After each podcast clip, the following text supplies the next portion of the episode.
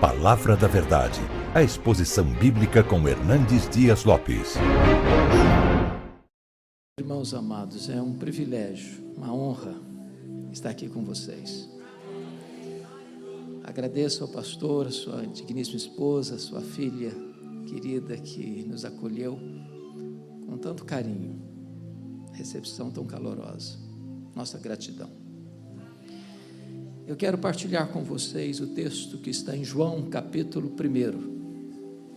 Evangelho de Jesus Cristo, conforme o relato de João, capítulo 1, versos de 1 a 14. Abra sua Bíblia comigo ou ligue o seu texto bíblico aí no smartphone.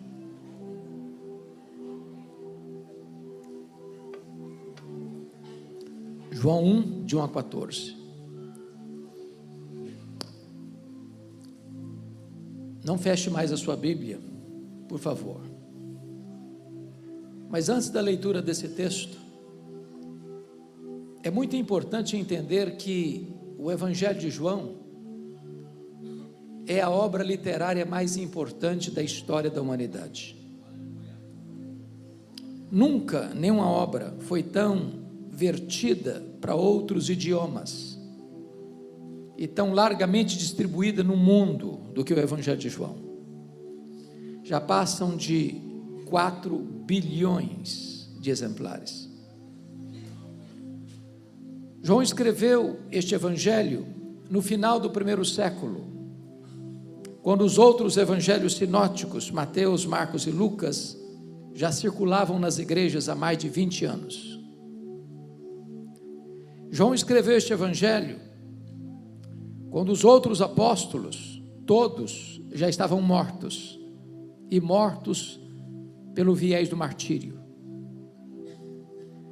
João escreveu este evangelho para defender a fé cristã de um ataque frontal, de uma heresia perigosa, que quase devasta a igreja nos três primeiros séculos.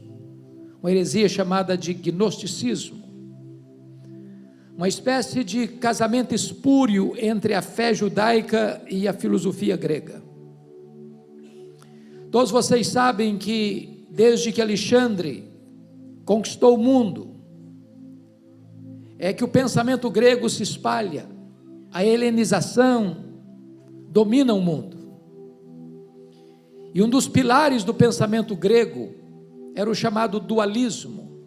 A matéria é essencialmente má o espírito essencialmente bom. Desta maneira, os gregos negavam três doutrinas do cristianismo: a criação, a encarnação e a ressurreição. Na mente de um grego era impossível que Jesus Cristo fosse Deus e homem ao mesmo tempo. Porque ele, se ele tinha um corpo, e ele tinha, e o corpo é físico e material, e ele é, e se eles pensavam a matéria é má, então Jesus não podia ser bom. Se Jesus não podia ser bom, não podia ser Deus. Logo no final do primeiro século se começa a negar a divindade de Jesus Cristo. E João escreve este evangelho para provar uma tese: a tese de que Jesus Cristo é verdadeiramente Deus sem deixar de ser verdadeiramente homem. Ele não deixou de ser Deus ao se encarnar, e ele não deixou de ser homem ao retornar para o céu como Deus. Então, já no vestíbulo, na introdução deste evangelho, como se João estivesse abrindo as cortinas da eternidade, acendendo as luzes no palco da história, ele então vai nos apresentar Jesus.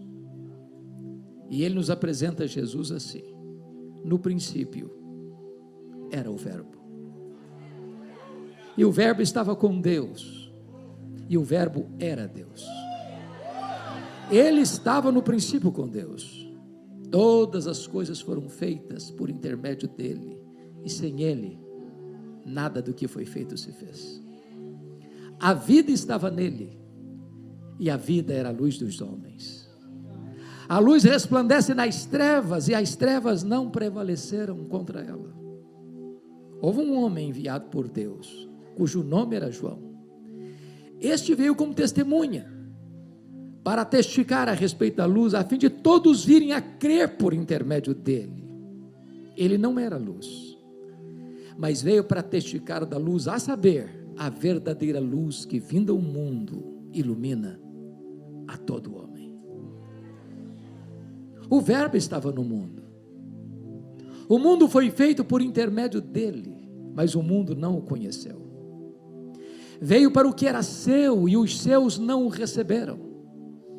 Mas a todos quantos o receberam, deu-lhes o poder de serem feitos filhos de Deus. A saber, aos que creem no seu nome, os quais não nasceram do sangue, nem da vontade da carne, nem da vontade do homem, mas de Deus. E o Verbo se fez carne e habitou entre nós, cheio de graça e de verdade, e vimos a sua glória, glória como do unigênito do Pai.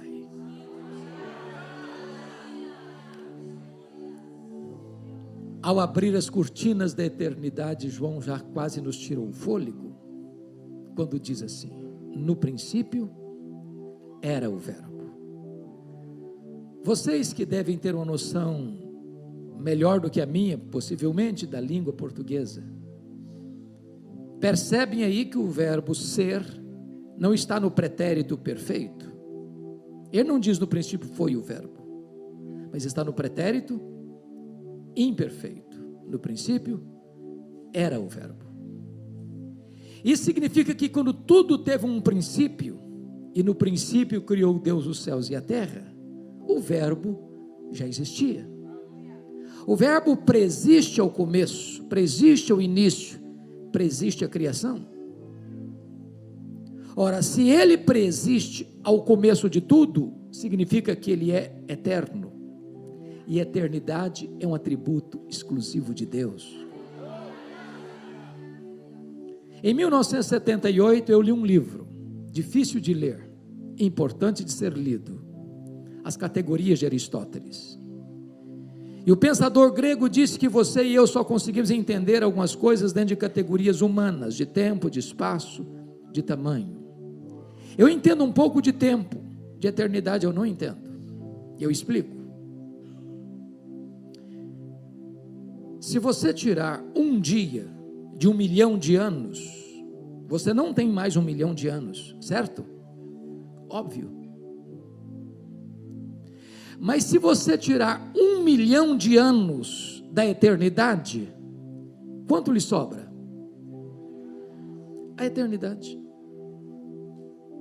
E se você tirar um bilhão de anos da eternidade, quanto sobra? A eternidade. Logo, eternidade não é tempo. Logo você e eu não entendemos bem o que é eternidade, sabem por quê? Porque eternidade é um atributo exclusivo de Deus, pois o Verbo é eterno.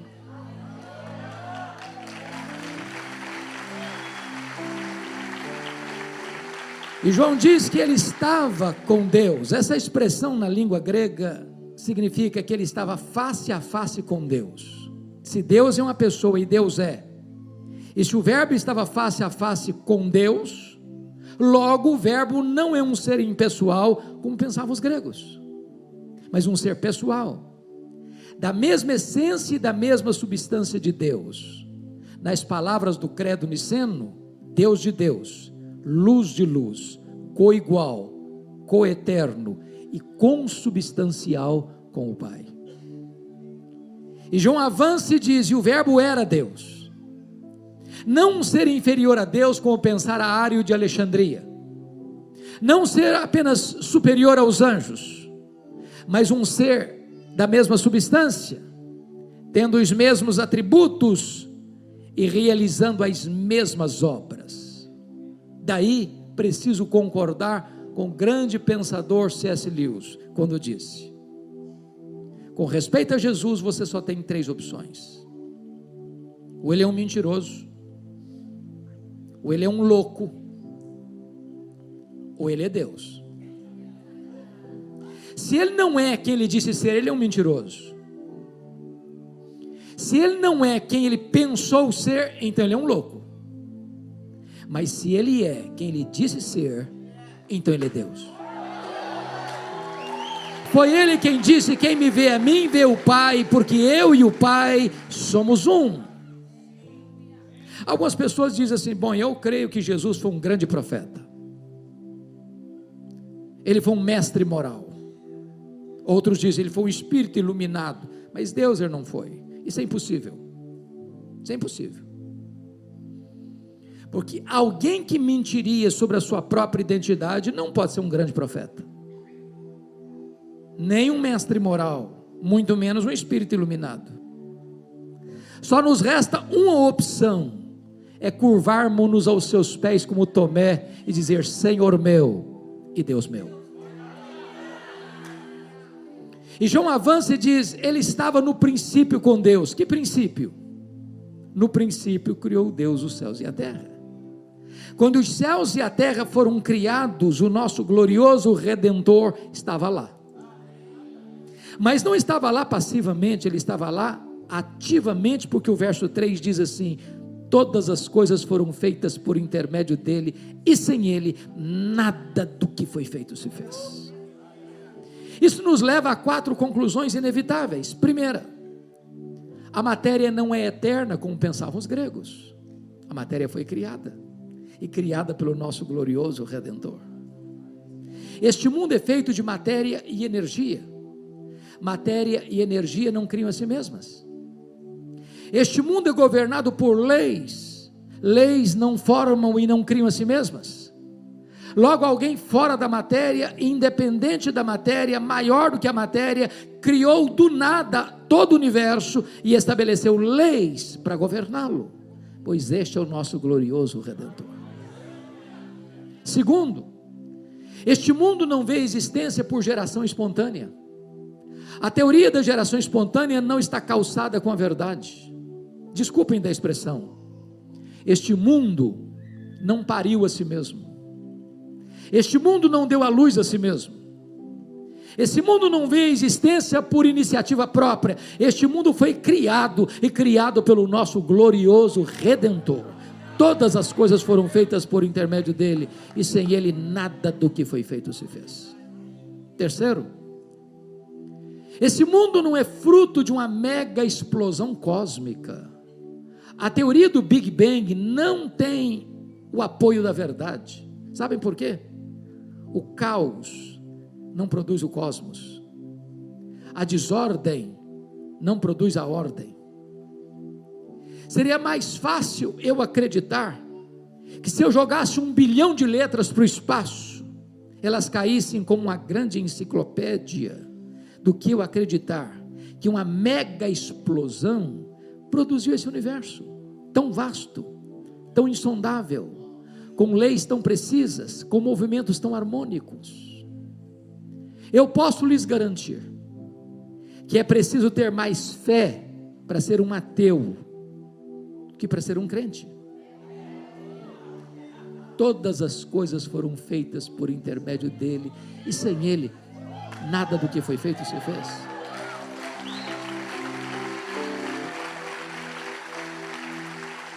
Preste atenção que nós estamos no planeta Terra e o planeta Terra está rigorosamente onde deveria estar.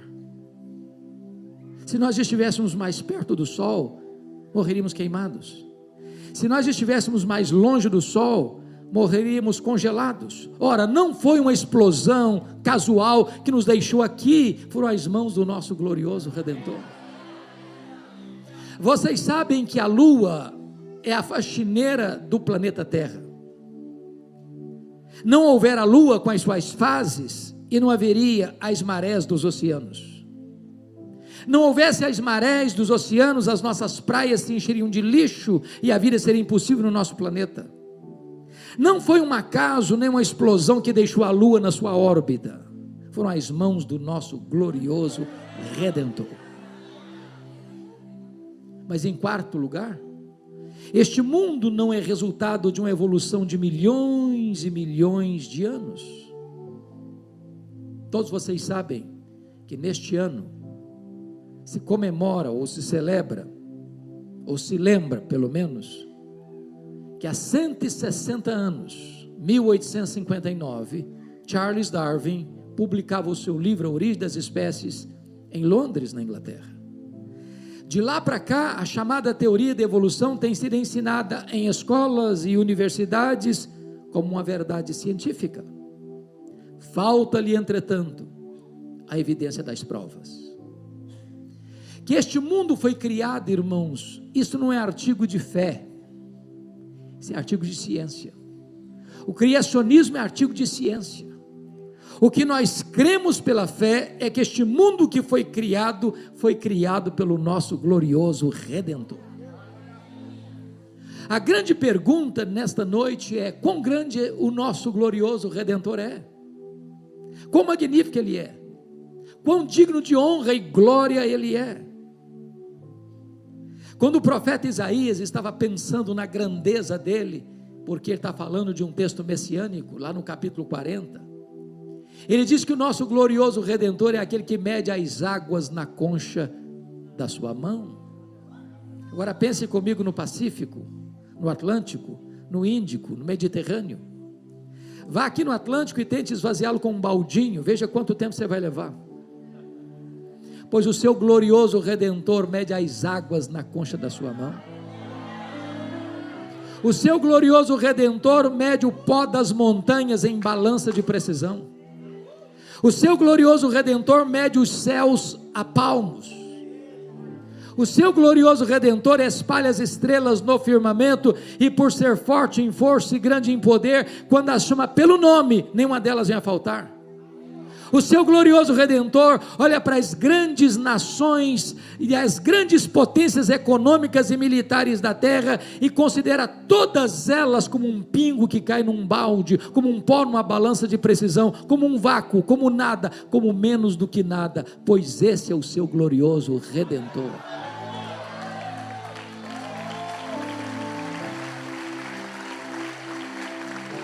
Agora pergunte para um astrônomo qual é o tamanho desse universo que ele mediu a palmos? Pergunte. Sabe qual é a resposta dele? Eu não sei. E quando ele diz eu não sei, ele não está confessando uma ignorância absoluta.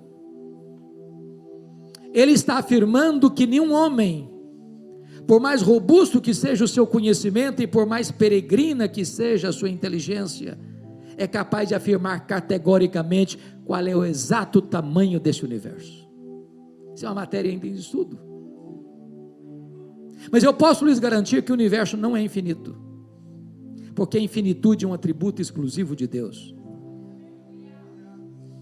O que os cientistas já sabem e afirmam é que o nosso universo tem mais de 93 bilhões de anos-luz de diâmetro. E o que significa isso? Significa que se você voasse a velocidade da luz, 300 mil quilômetros por segundo, nessa velocidade, você demoraria mais de 93 bilhões de anos para ir de uma extremidade à outra do universo. Pois o seu redentor criou tudo isso. Ele é maior do que tudo isso. Não há um centímetro desse universo onde eu não possa dizer: Isso aqui é meu, eu criei isso aqui, sou dono disso aqui e sou senhor sobre isso aqui. Este é o seu glorioso redentor. Pergunte a um astrônomo quantas estrelas existem. Sabe qual é a resposta dele? Eu não sei. O que eles já sabem e afirmam é que há mais estrelas no firmamento do que todos os grãos de areia de todas as praias e desertos do nosso planeta. Vá um dia à praia, encha a concha da sua mão de areia, leve para casa, bote numa tábua de vidro e tenha paciência de contar quantos grãos de areia você consegue colocar na concha da sua mão. Pois há mais estrelas no firmamento do que todos os grãos de areia de todas as praias e desertos do nosso planeta. Mas ele não apenas criou todas elas, ele batizou cada uma delas pelo nome.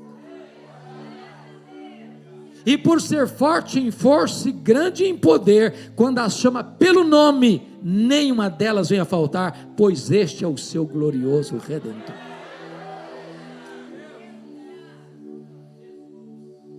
A partir do século 20 para cá, você e eu não estamos mais pasmos com a grandeza insondável do macro universo, mas chocados com a grandeza insondável do micro-universo. Por exemplo, se você pegar uma folha, por mais tenra que ela seja, lá no seu quintal ou na sua varanda, aquela folha é mais complexa do que a cidade de Bertioga. Se você abrir a sua geladeira e pegar um ovo e quebrá-lo numa frigideira, aquela gema é mais complexa qualquer, do que qualquer máquina que o homem já inventou. Dr. John Wilson, uma das maiores autoridades no mundo em oftalmologia, um dos grandes mestres de Harvard, diz que você e eu temos em torno de 2 milhões de fios duplos encapados em cada um dos nossos olhos, e se não for assim, haveria um curto-circuito e nós ficaríamos cegos. Dr. Marshall Nirenberg, prêmio Nobel de Biologia, fez uma das mais importantes descobertas no século passado. Ele descobriu que você e eu temos em torno de 60 trilhões de células no nosso corpo. Ele descobriu que em cada uma dessas células nós temos 1,70m centímetros de fita DNA, onde estão gravados e computadorizados todos os nossos dados genéticos, a cor dos nossos olhos, a cor da nossa pele, o nosso temperamento.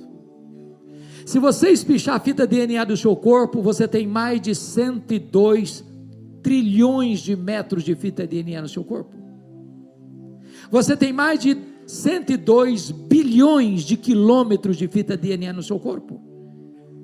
A fita DNA do seu corpo dá para dar diversas voltas no sistema planetário. Mais tarde, o Dr. Loy vai afirmar que códigos de vida não se originam espontaneamente, nem de uma explosão, nem de uma evolução de milhões e milhões de anos. Códigos de vida foram plantados em você pelo Deus Todo-Poderoso, Criador dos céus e da terra, e este é o seu glorioso Redentor. Todas as coisas foram feitas por intermédio dele, e sem ele nada do que foi feito se fez. João vai para o verso 4 e quase nos tira o fôlego de novo. Quando ele diz: e a vida estava nele, e a vida era a luz dos homens. Ora, tudo que existe no universo só existe porque recebeu vida dele. Anjos, homens, animais, o universo, enfim. Mas alguém pergunta: mas quem criou Deus? E a resposta é: ninguém. Ele não foi criado. Ele é o Criador. Alguém pergunta, mas quando ele passou a existir? Não, ele não passou a existir. Ele é o Pai da eternidade.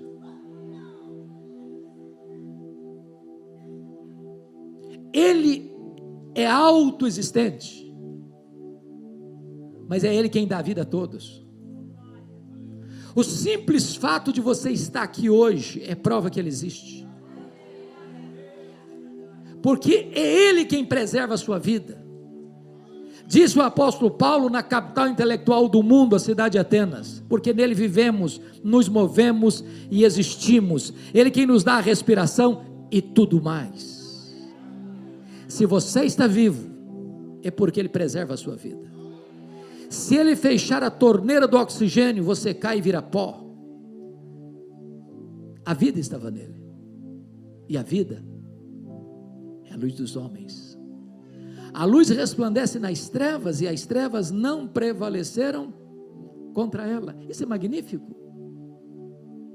Pastor Fred, nenhum de nós aqui jamais viu a luz. Por mais bruxuleante que ela seja, ter medo das trevas. Por mais trevosa que seja a treva, quando a luz chega, ela tem que ir embora. Jesus é a luz que ilumina todo homem. Quando ele chega, a ignorância, a incredulidade, a idolatria, a feitiçaria, os vícios deletérios, toda sorte de escuridão moral, tudo tem que ir embora, porque ele chega e prevalece sobre as trevas.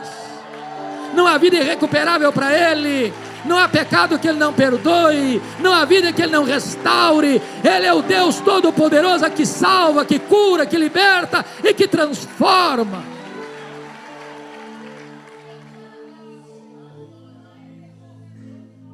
Eu disse para vocês que João escreveu este evangelho para provar uma tese.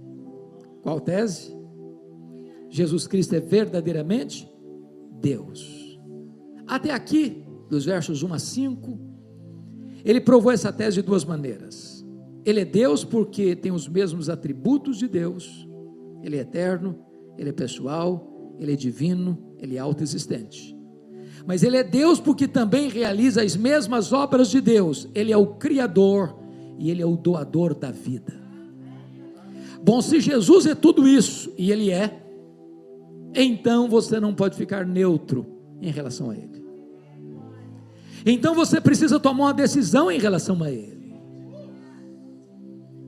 Concordando com o autor do livro A Ética da Decisão, eu preciso dizer para você hoje que você é escravo da sua liberdade.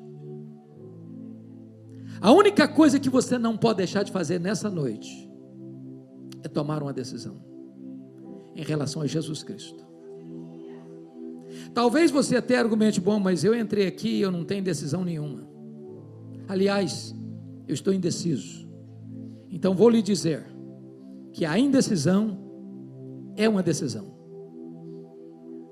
A indecisão é a decisão de não decidir. E em relação a Jesus, quem não decide por ele, decide-se contra ele. Quem comigo não ajunta, espalha. Quem não é por mim, é contra mim. A partir de agora, do verso 6 ao verso de número 13, João vai nos apresentar três decisões em relação a Jesus Cristo. A primeira delas, os versos 6 a 9, a decisão de João Batista, dando a ele a glória devida ao seu nome. A segunda decisão, nos versos 10 e 11, a rejeição de Jesus Cristo. A terceira decisão, versos 12 e 13, a aceitação de Jesus Cristo. Vamos olhar o primeiro, versos 6 a 9. Está escrito assim: Houve um homem enviado por Deus, cujo nome era João.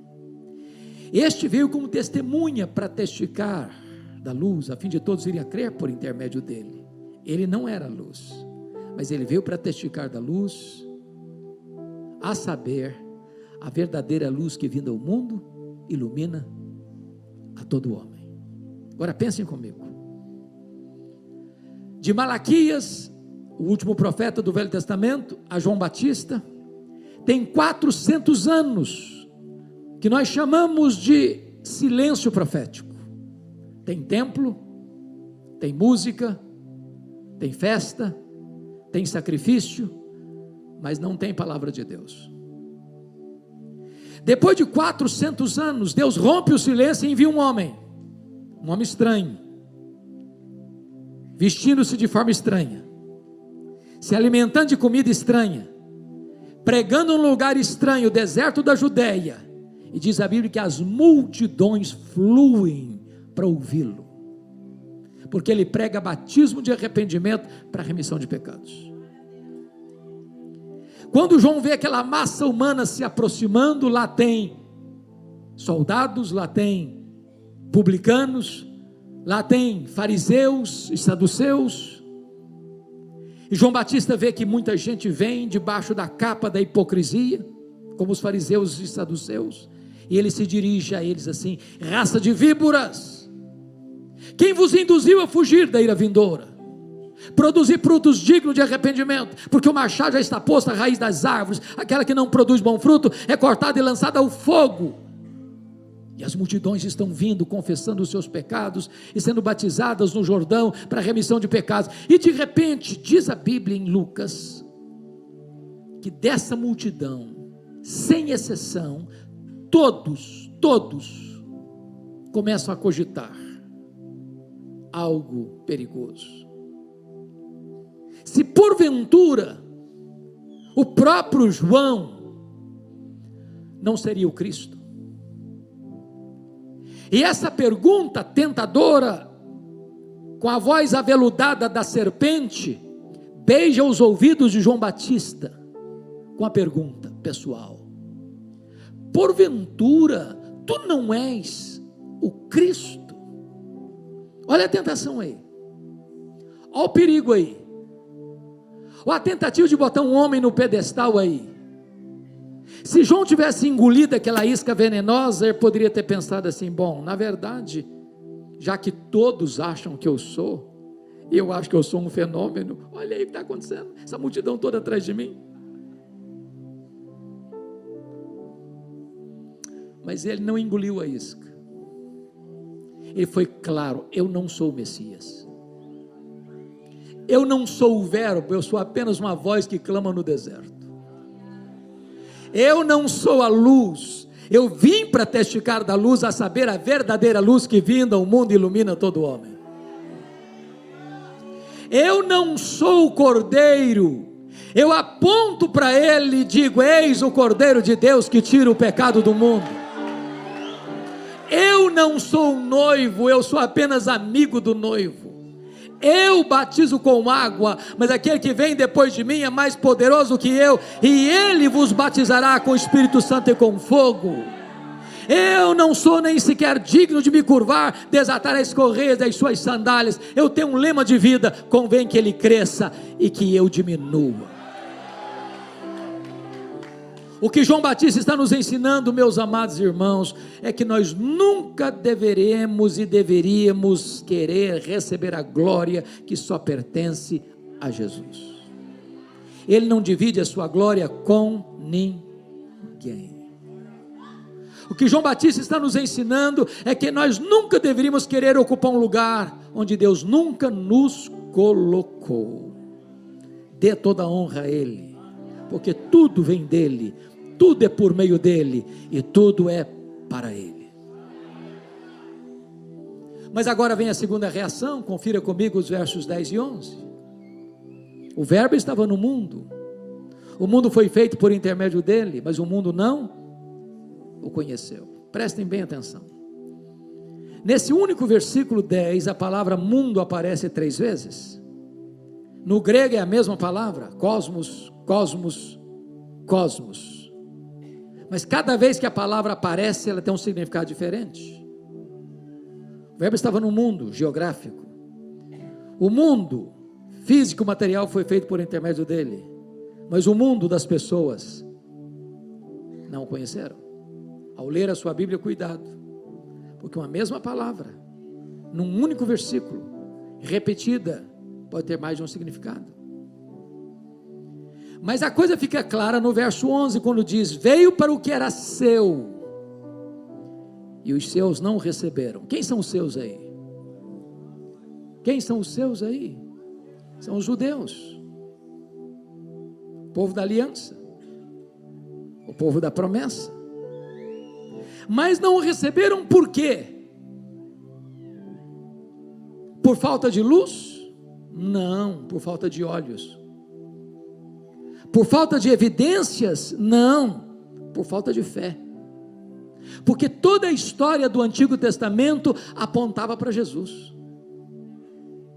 Desde Gênesis 3,15, da semente da mulher nascerá aquele que esmagará a cabeça da serpente. Os patriarcas falaram dele, os profetas apontaram para ele. O cordeiro da Páscoa era um símbolo dele.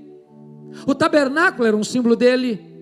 A arca da aliança era um símbolo dele o que estava dentro da arca, as tábuas da lei, o vaso com maná, a vara seca de Arã que floresceu eram símbolos dele. As festas de Israel apontavam para ele, os sacrifícios do templo apontavam para ele, o sábado era uma sombra dele, tudo apontava para ele, ele a realidade.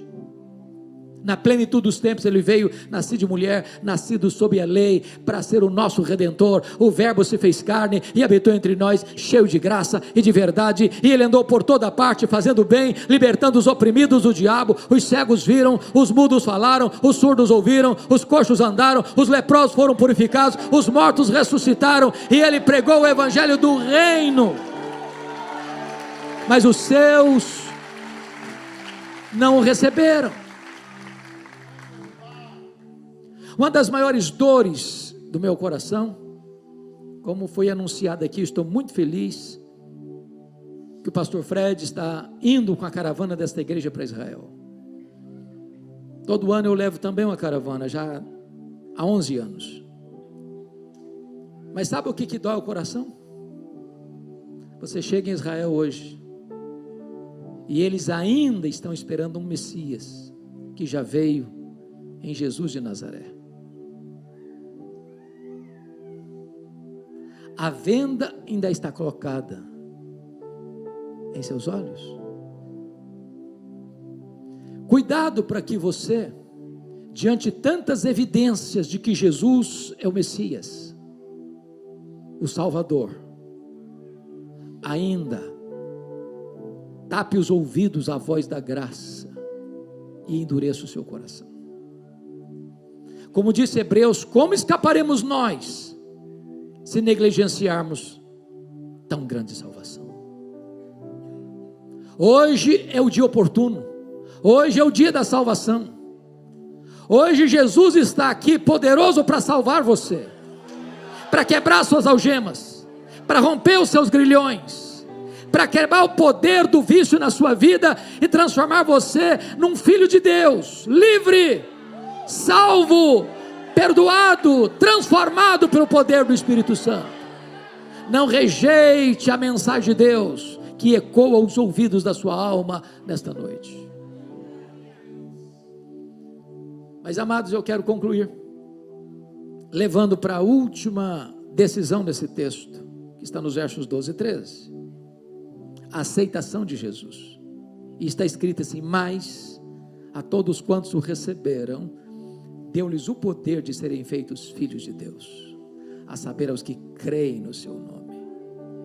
Chama a sua atenção para a mais importante conjunção adversativa deste evangelho. Ao ler a sua Bíblia, preste atenção nas conjunções adversativas. Mas, porém, entretanto, todavia, entre mentes, porque está contrastando o que disse antes com o que vai dizer agora. Em virtude da rejeição de Israel, está escrito assim: Mas a todos quantos o receberam, deu-lhes o poder de serem feitos filhos de Deus a grande pergunta é: todos quantos? Todos quem? E a resposta é: todos judeus, todos gentios, todos homens, todos mulheres, todos crianças, todos jovens, todos adultos, todos velhos, todos ricos, todos pobres, todos doutores, todos analfabetos, todos religiosos, todos não religiosos, todos brancos, todos amarelos, todos pardos, todos negros, todos daqui, todos dali, todos além, não importa de onde você vem, não importa para onde você vai, se você receber a Jesus Cristo, Deus faz de você seu filho.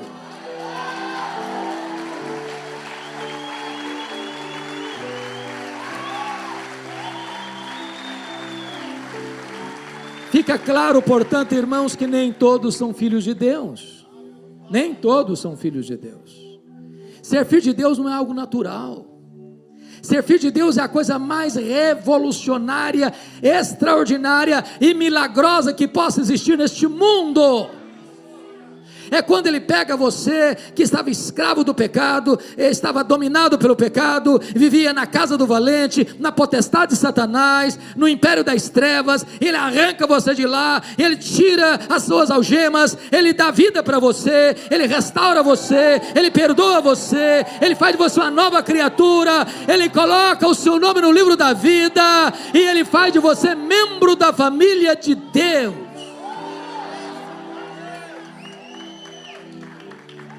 Porém, isso, irmãos, é terapêutico também, porque quem entende isso é curado dos seus traumas, seus complexos, sua autoestima achatada. Me desculpem da expressão, me perdoe, pastor, de usá-la. Tem muito crente que ao ler Caras, Forbes, sente uma espécie de dor de cotovelo.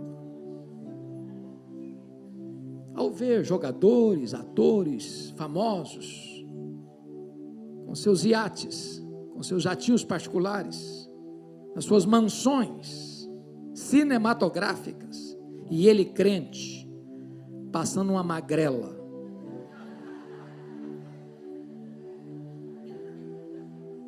Deixa eu dizer para você. Se você é filho de Deus, filha de Deus, corre em suas veias mais do que sangue azul. Você é filho do Rei dos Reis, do Senhor dos Senhores. Você tem uma herança eterna, imaculada e imarcessível. A riqueza que os homens acumulam aqui, irmãos, ficam aqui mesmo. Não atravessa o val da morte. Deixa eu ilustrar isso para você. Todos vocês sabem que o primeiro bilionário do mundo foi John Rockefeller. Quando esse primeiro bilionário do mundo morreu, ele morava em Nova York. Um curioso foi ao cemitério para fazer uma pergunta para o contador dele.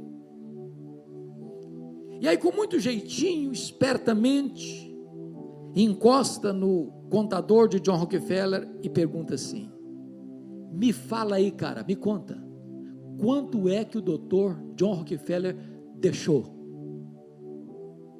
E o contador olhou espantado para ele e disse: Rapaz, ele deixou tudo, ele não levou um centavo. Não tem gaveta em caixão, não tem caminhão de mudança em enterro. Mas se você é filho de Deus, você tem uma herança eterna no céu eterna no céu nem toda a riqueza do mundo compraria a gloriosa posição que você tem, concedida de graça a você. Mas a todos quantos o receberam, deu-lhes o poder de serem feitos filhos de Deus, a saber, aos que creem no seu nome. Agora, preste atenção. João não quer, e nem eu, que você saia daqui confuso acerca do que significa ser filho de Deus. Por isso ele explica no verso 13: os quais não nasceram do sangue. O que significa isso? Significa que ser filho de Deus não é algo hereditário. Alguém pergunta: você é filho de Deus? É claro, meu pai é o pastor da igreja. Minha mãe até dirige o círculo de oração. É uma benção ser filho de pastor, deve ser. Eu não sou, não, mas deve ser. Ter uma mãe de oração é um grande privilégio, mas isso não faz de você filho de Deus. Você é filho de Deus? Claro, eu sou crente desde criancinha. Eu até frequento a rocha eterna. É, uma benção você frequentar a rocha eterna, mas isso não faz de você filho de Deus. Ninguém é filho de Deus porque nasce na família A ou na família B, porque frequenta a igreja A ou a igreja B. Ser filho de Deus só acontece quando você nasce de novo, quando você nasce de cima, quando você nasce do Espírito, quando você é nova criatura. Ninguém entra no céu por procuração, ninguém entra no céu por atacado. A porta é estreita e só cabe um, e a porta é Jesus. Segundo,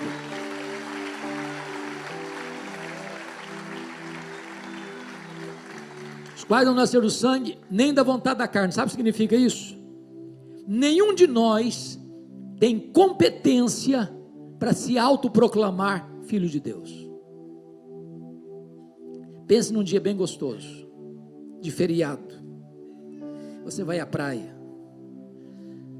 aquele sol gostoso e quente batendo em seu rosto, aquelas ondas frescas de águas geladas refrigerando o seu corpo e você pensa, que dia lindo. Você quer saber de uma coisa? Eu me declaro a partir de hoje, eu me faço a partir de hoje, filho de Deus. Que bonito, não? Mas impossível. Você não tem esse poder, você não tem essa competência. Somente o próprio Deus pode fazer de você seu filho. E a única condição que ele exige é que você receba o seu filho, Jesus Cristo, como seu Salvador pessoal, como Senhor da sua vida. Terceiro, os quais não nasceram do sangue, nem da vontade da carne, nem da vontade do homem. Sabe o que significa isso? Nenhum ser humano, nenhuma instituição humana tem competência de dizer, seja filho de Deus. Nem os profetas, nem os apóstolos, nem Maria, nem Pedro, nem Paulo, nem os pais da igreja, nem os reformadores, nem os avivalistas, nem o pastor, nem o bispo, nem o sacerdote, nem o papa, nem qualquer igreja, nem qualquer concílio eclesiástico pode dizer para você: seja filho de Deus. Não, esse poder pertence a Deus, a salvação está nas mãos de Deus, e só Ele pode dar, e Ele dá para todos aqueles que receberam o seu Filho como seu Salvador pessoal. Depois que João explica isso, ele termina nos levando para o verso 14. E o verso 14 encerra o que Atanásio, que venceu as teses heréticas diário no concílio de Niceia, em 325, a escrever sobre a encarnação e dizer: a encarnação é o maior mistério do cristianismo. Se não vejamos, está escrito assim: e o Verbo se fez carne. E a pergunta é: que verbo? E a resposta é: o verbo eterno, o verbo pessoal, o verbo divino, o verbo autoexistente, o verbo criador, o verbo doador da vida, o verbo que é Deus, autoexistente, infinito, imenso, eterno, imutável, onipotente, onipresente, onisciente, transcendente, soberano, maior que tudo quanto ele mesmo criou. Agora diz Paulo em Filipenses 2,6 que esse verbo esvaziou-se a si mesmo, não foi esvaziado, ele se esvaziou.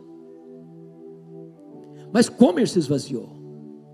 De transcendente, maior que o universo. Ele vai se esvaziando, se esvaziando, se esvaziando, se esvaziando, se esvaziando, se esvaziando, a ponto de se transformar um zigoto, um embrião, um feto um bebê que nasce de uma virgem e deitado numa manjedoura e colocado num berço de palha de animais.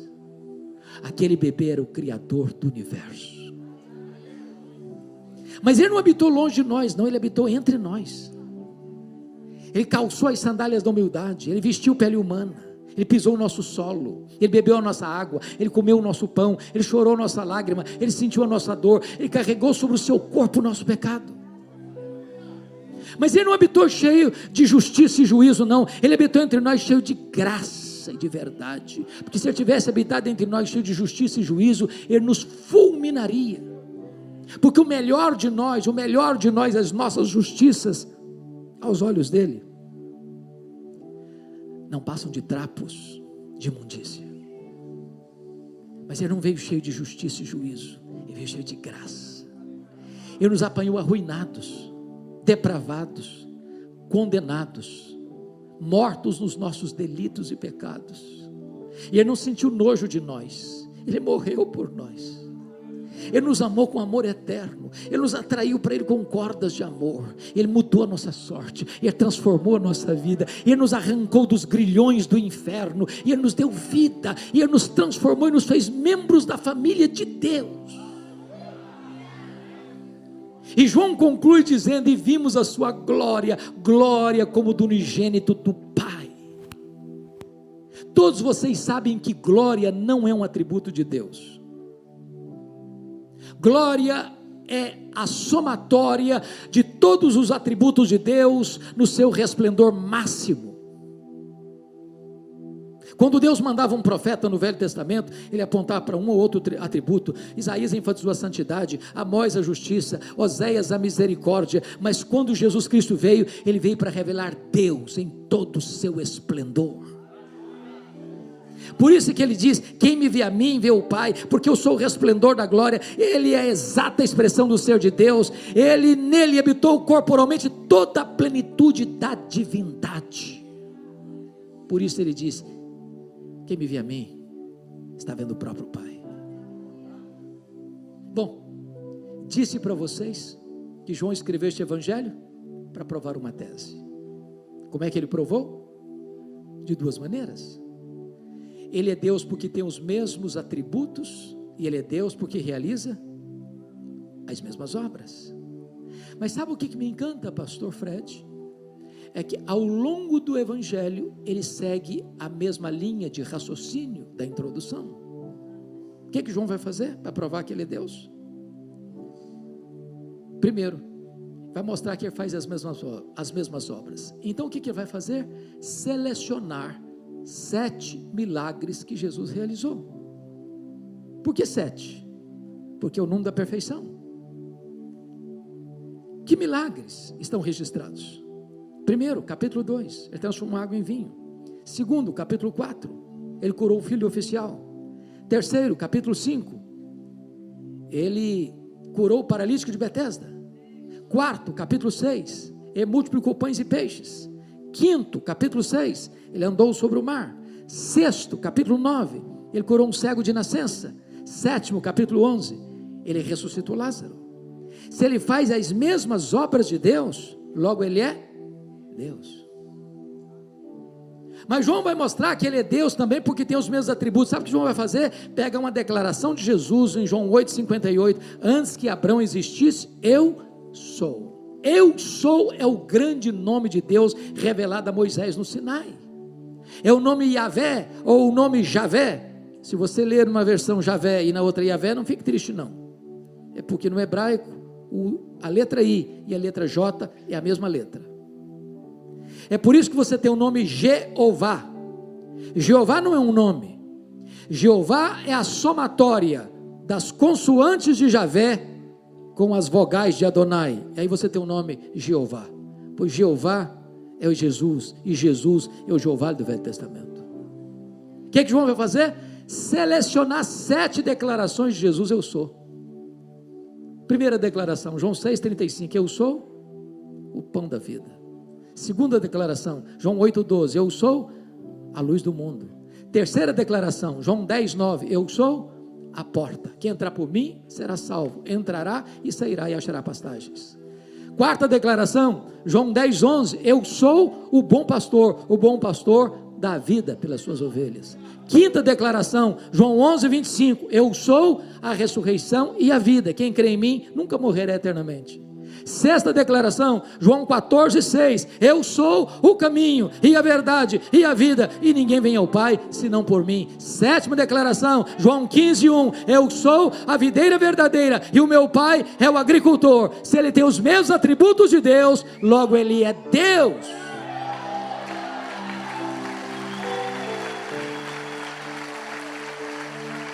Está provado, portanto, a tese de João Está aprovada a tese de João. Ele é Deus. Mas eu não posso terminar sem esclarecer um mistério. De todas essas sete declarações, uma delas Jesus reparte com a igreja. Por exemplo, ele diz em João 8,12: Eu sou a luz do mundo. Mas ele disse em Mateus 5,14: Vós sois a luz do mundo. Em lugar nenhum a Bíblia diz assim, Jesus dizendo para a igreja: Vós sois o pão da vida. Ele nunca disse isso para a igreja. Jesus nunca disse assim para a igreja: Vós sois a porta, quem entrar por vós será salvo. Ele nunca disse isso para a igreja. Jesus nunca disse assim para a igreja: Vós sois o bom pastor que dá a vida pela igreja, pela igreja, pelas ovelhas. Ele nunca disse isso para a igreja. Jesus nunca disse assim para a igreja: Vós sois a ressurreição e a vida. Ele nunca disse isso para a igreja. Jesus nunca disse para a igreja assim: vós sois o caminho e a verdade e a vida, e ninguém vem ao Pai senão por vós. Ele nunca disse isso para a igreja. Nem Jesus jamais disse assim para a igreja: vós sois a videira verdadeira. Jesus nunca disse isso para a igreja. Mas Jesus diz assim: eu sou a luz do mundo. E Jesus disse: vós sois a luz do mundo. Como entender esse mistério? Para explicar esse mistério, eu vou fazer duas perguntas. Primeira pergunta o sol brilha? E a resposta é sim, o sol brilha. Mas por que, que o sol brilha? Porque o sol tem luz própria. Sabe por que Jesus brilha? Porque Ele é o sol da justiça. Ele é a verdadeira luz que vinda ao mundo ilumina todo homem. Segunda pergunta: a lua brilha? E a resposta é sim, a lua brilha. Mas como a lua brilha? A lua não tem luz própria. A lua só brilha na medida em que ela reflete a luz do sol. Agora preste atenção no que eu vou dizer. Preste atenção no que eu vou dizer. A igreja não é luz do mundo na mesma medida que Jesus é luz do mundo. A igreja não tem luz própria. A igreja só é luz do mundo na medida em que ela reflete no mundo a luz de Cristo, o verdadeiro sol da justiça, a luz que vinda ao mundo ilumina todo homem.